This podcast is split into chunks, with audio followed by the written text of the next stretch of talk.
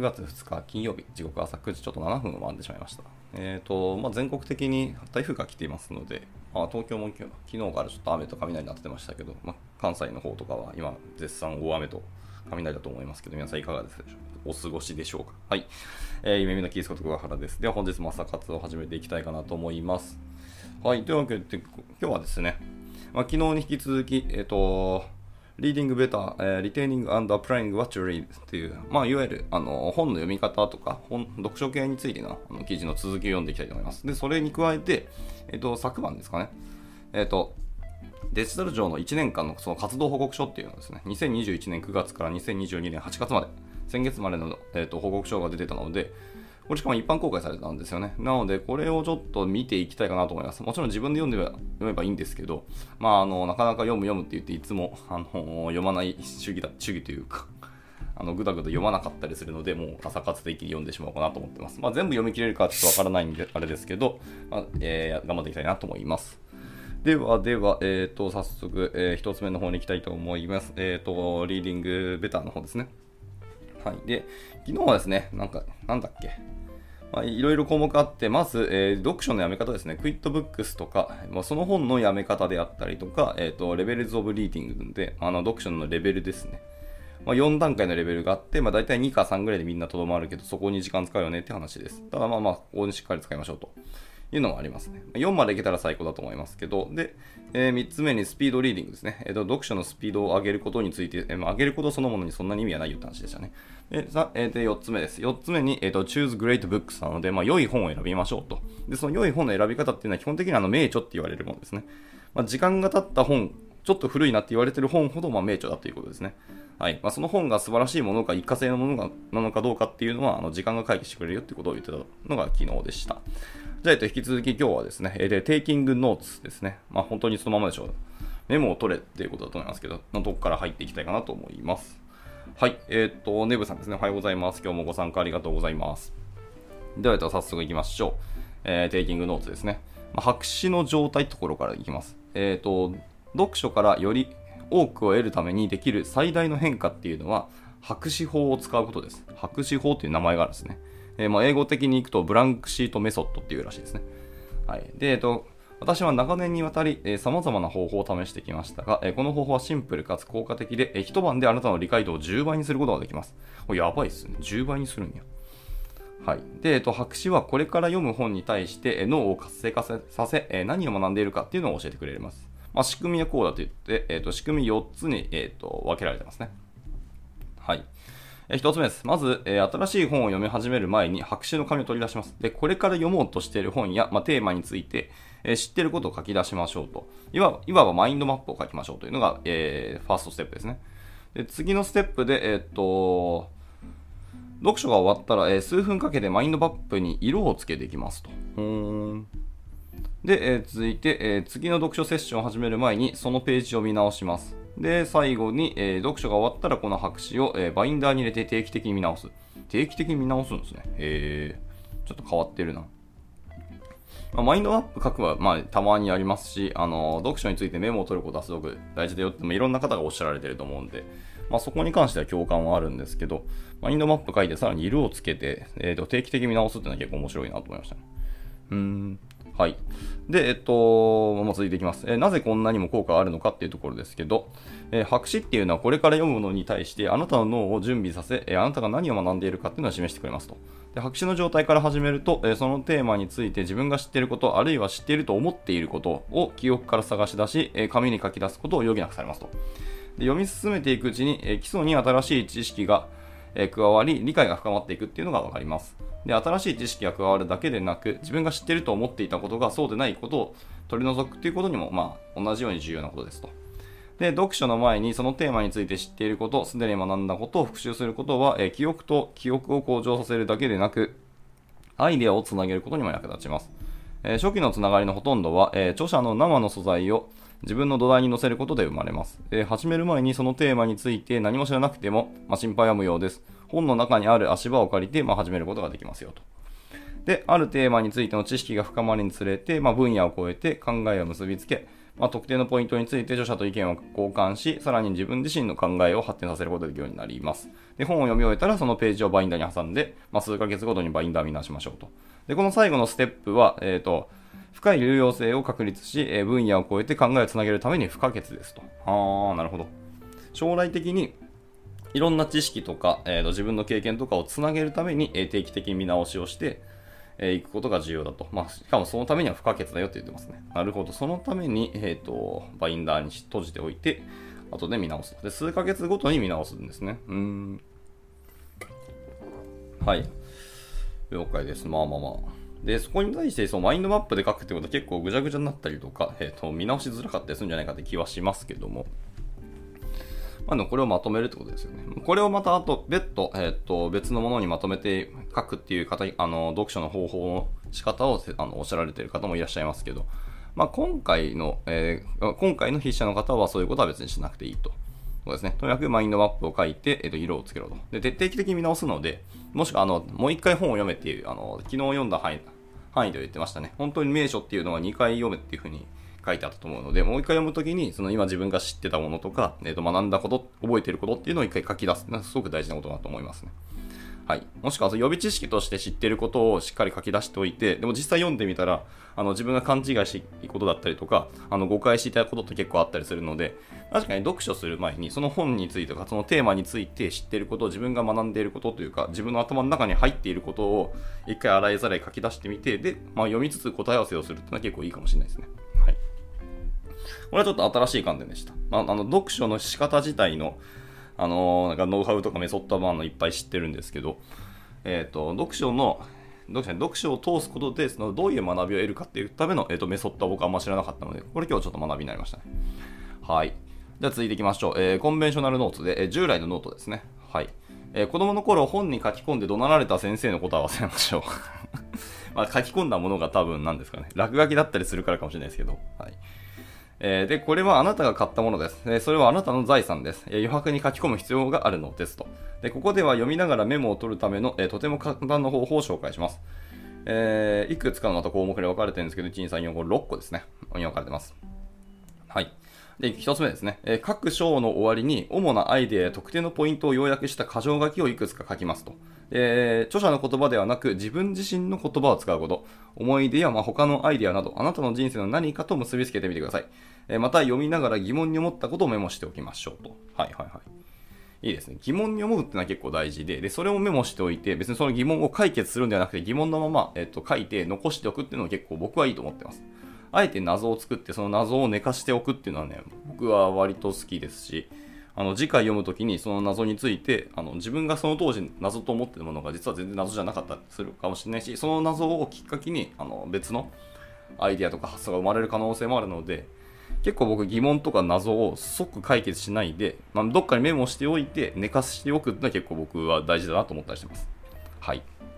まあ、とかく現代ではなんか、その課題とか問題とか謎ってすぐに解決しなきゃいけないみたいな思い込みがすごく強いんですけど、個人のことに関して言えば謎はむしろ寝かせて、あの、熟成させる方が僕はいいと思ってます。はい、では続いて、えー、すみません、余談が入りました。まあ、一つ目がそれですと。で、二つ目は、えー、読み終えたら一週間ほど本を置いておきますと。で、三つ目は、えー、再び本を手に取って、すべてのメモに目を通します。で、多くの場合メモを読むことは、その本をもう一度読むことと同じですと。あ、まあそうですよね。メモを読むことと本を読むこととは大体同じですよね。自分にとっての要約ですからね。メモっていうのは。はい。で、えっと、続いて、4つ目かな ?5 つ目かな ?5 つ目ですね。えっと、表紙の裏にはその本の趣旨を自分の言葉で書き出します。もし行き詰まったらノートを見直してください。えー、これはファインマンテクニックというらしいですね。えー、ファインマンテクニック。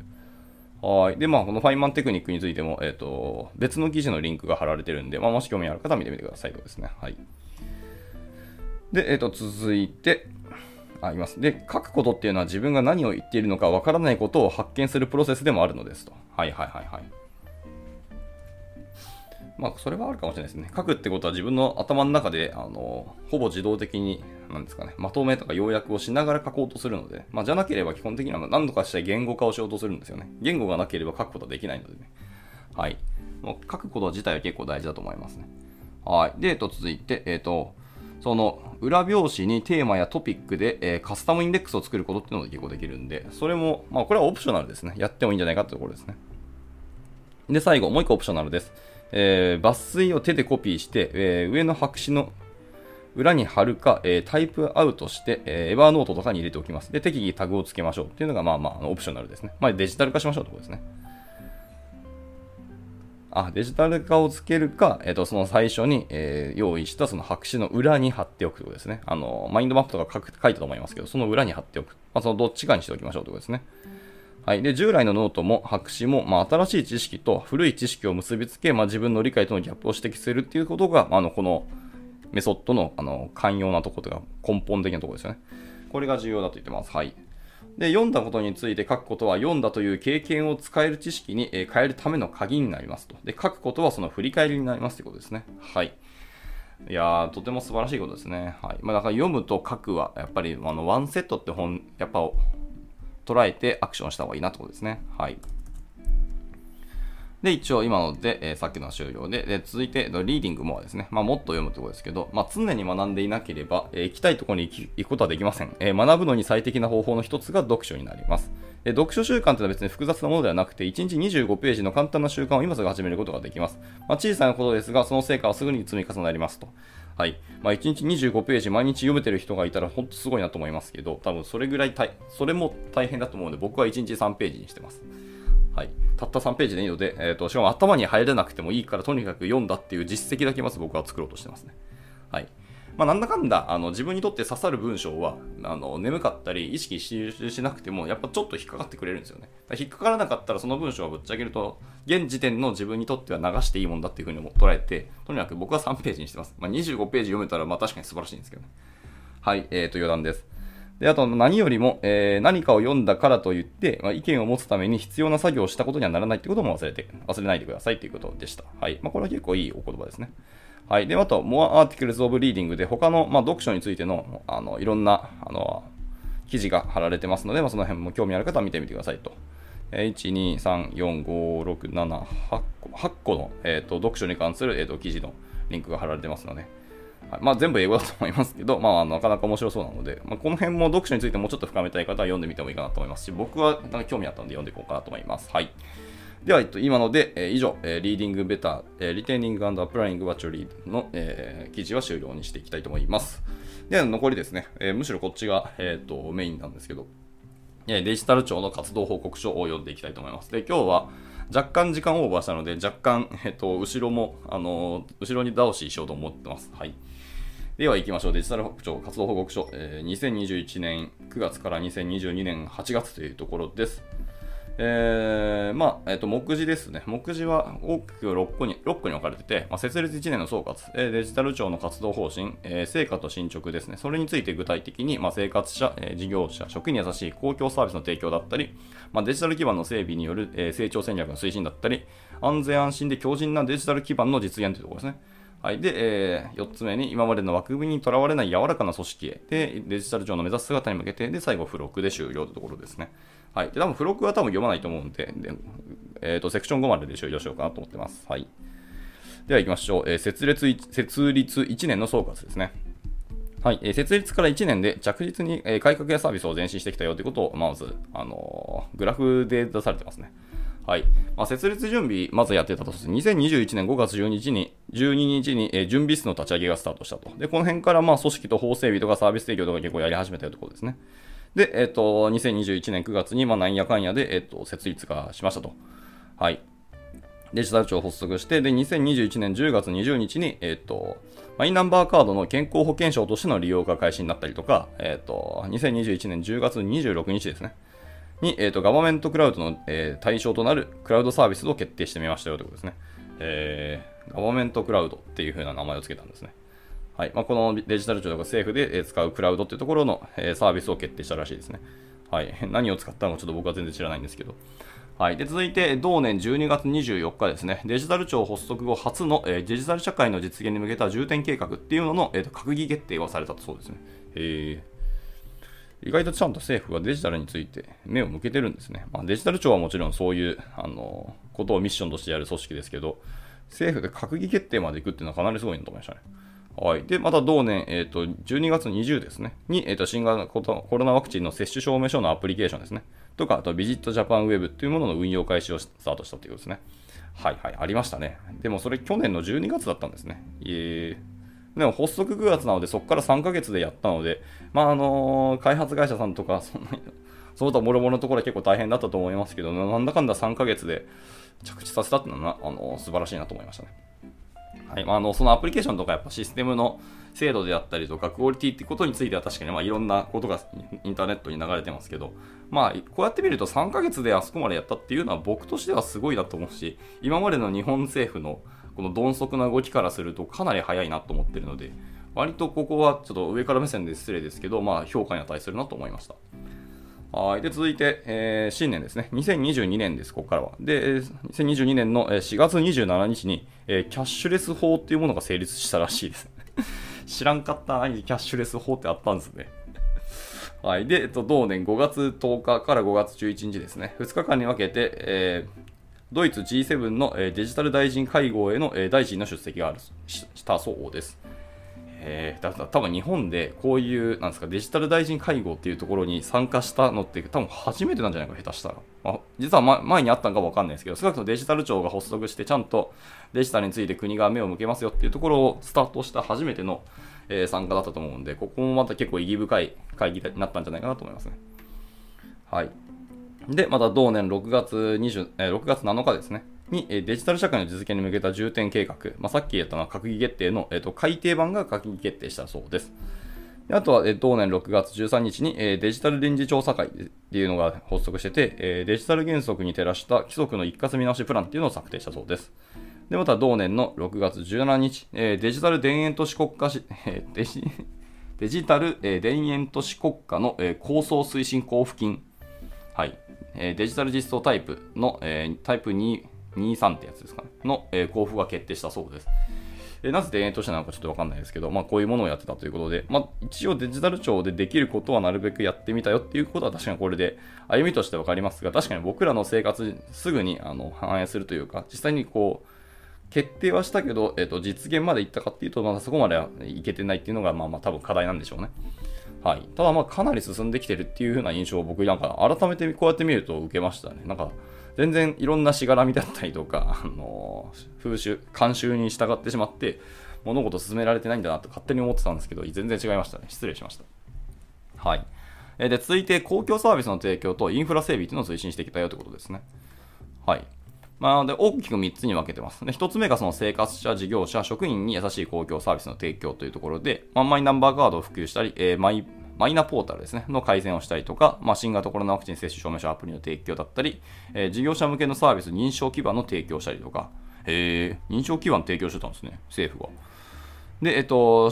えー不省庁向けの、オンライン行政サービスやったりとか、キャッシュレス法の成立だったりとか、地方自治体の、システム標準化の推進っていうところもやってたんですね。いや、いいですね。地方自治体のシステム標準化の推進を政府からあの介入してやってくれるっていうのは、これは僕としてはかなり、え好感触ですね。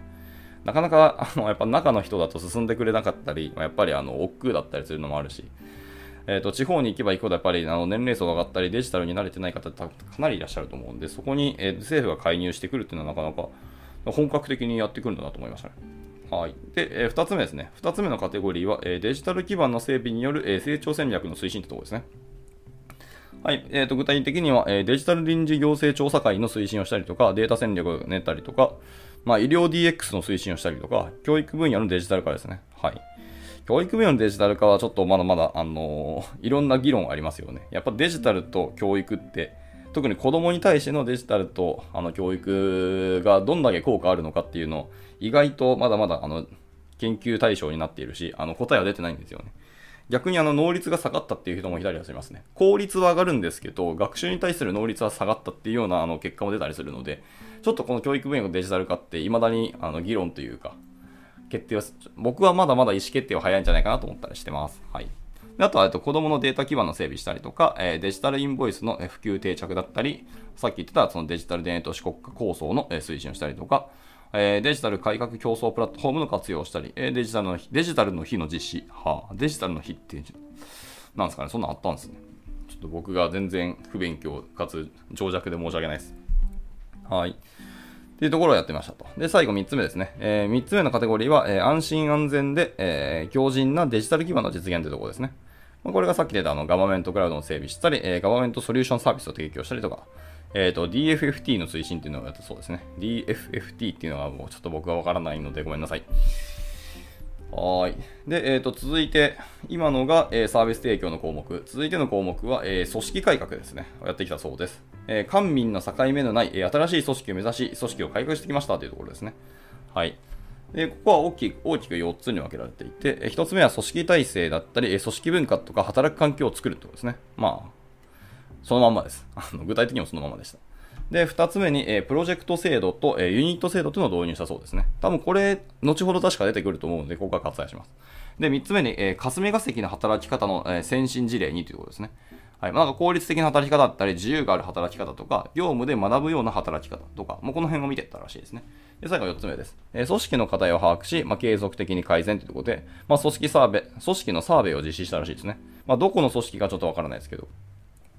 で、あと、職員満足度だったり、エンゲージメントの改善をしたりとか、えー、直近今後に向けた取り組みの前向きな評価というのを改めてしたってことですね。はい。で、えー、じゃあこの辺が多分具体的に、えー、と語られていくと思います。で、ここから第2章でデジタル庁の活動方針というところですね。ここから方針になるとです。はい。で、えっ、ー、と、まず最初、えー、ミッションビジョンバリューです。まあ多分、あの公式サイトに載ってるものを多分コピーしてきただけだと思いますけど、はい。まあ、ミッションっていうのは、えー、誰一人の取り残されない人に優しいデジタル化をっていうのがミッションですね。はい。まあ、一人一人の多様な幸せを実現するデジタル社会を目指して、えー、世界に誇れる日本の未来を創造しますと。はい。いや、でかいミッションですし、あの海外のデジタル化かなり進んでるので、まあ、でもそこにちゃんと日本政府としてもあのしっかり乗り込んでいこうと。まあ、日本は言うて IT 技術割と進んでる方なんですよね、海外でも。少なくともやっぱり品質は高いですよ。っていうのはあるので、あの、ここは誇っていいと思います。ただまあやっぱり、あの、ご多分に漏れず日本は新しいものを生み出すところがなかなか弱いので、まあここがまだまだ世界にちょっと誇ることができないなというところはあったりしますね。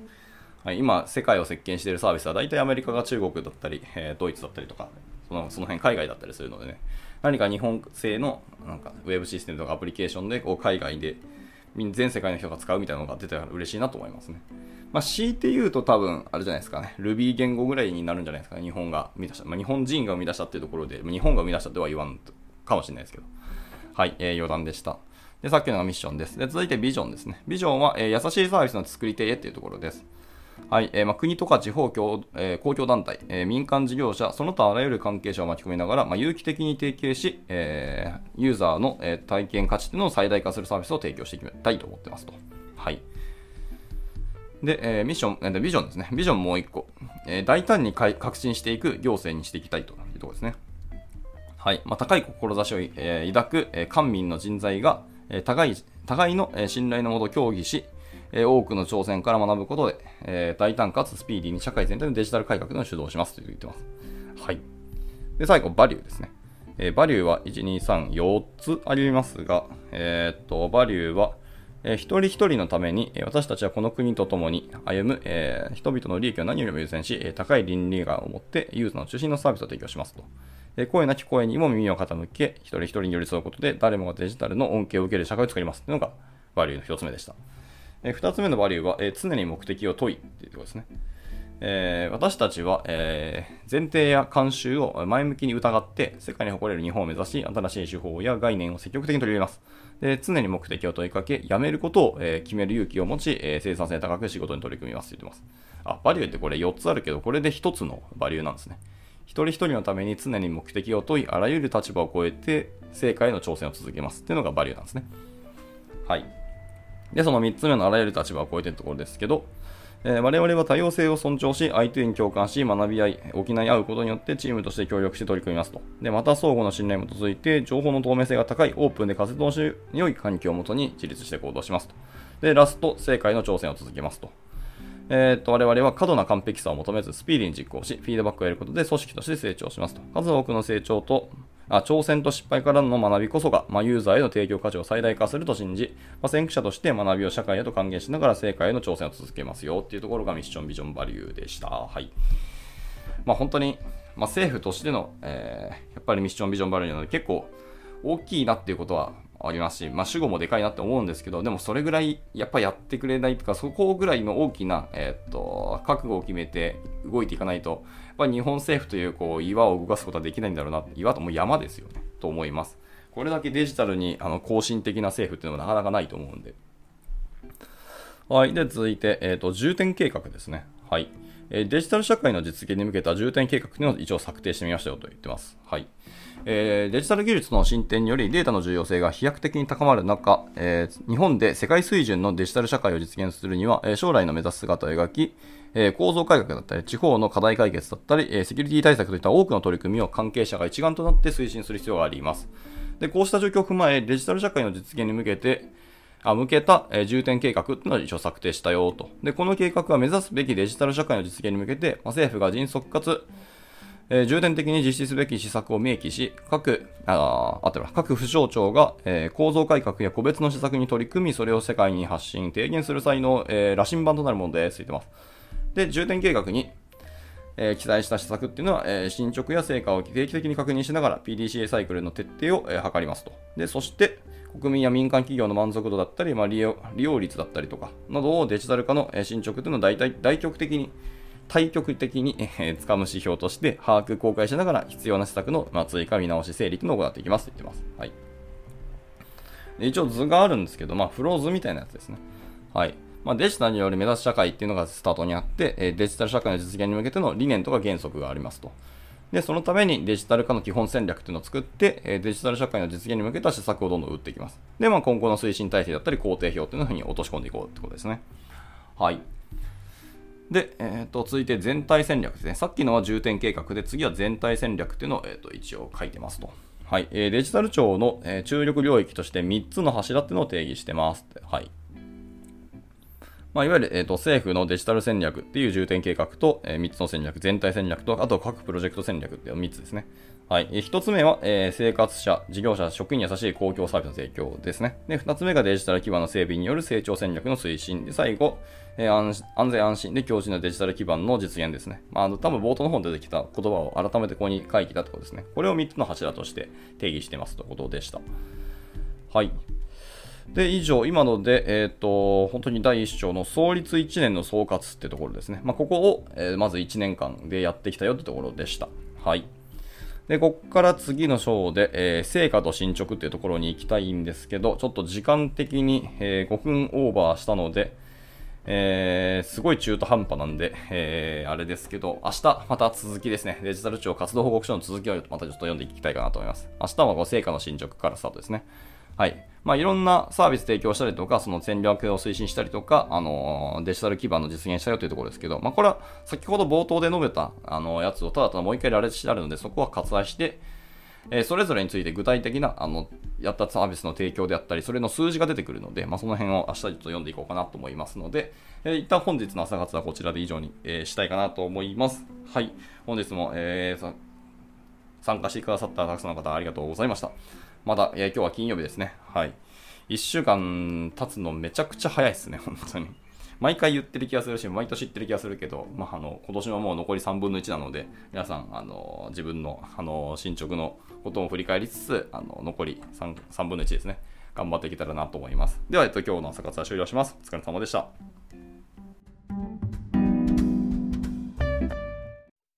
And now, a short commercial break. 現在、エンジニアの採用にお困りではありませんか？候補者とのマッチ率を高めたい、辞退率を下げたいという課題がある場合、ポッドキャストの活用がおすすめです。音声だからこそ伝えられる深い情報で、候補者の興味関心を高めることができます。株式会社ピトパでは、企業の採用広報に役立つ、ポッドキャスト作りをサポートしています。気になる方は、カタカナでピトパと検索し、X またはホームページのお問い合わせよりぜひご連絡ください。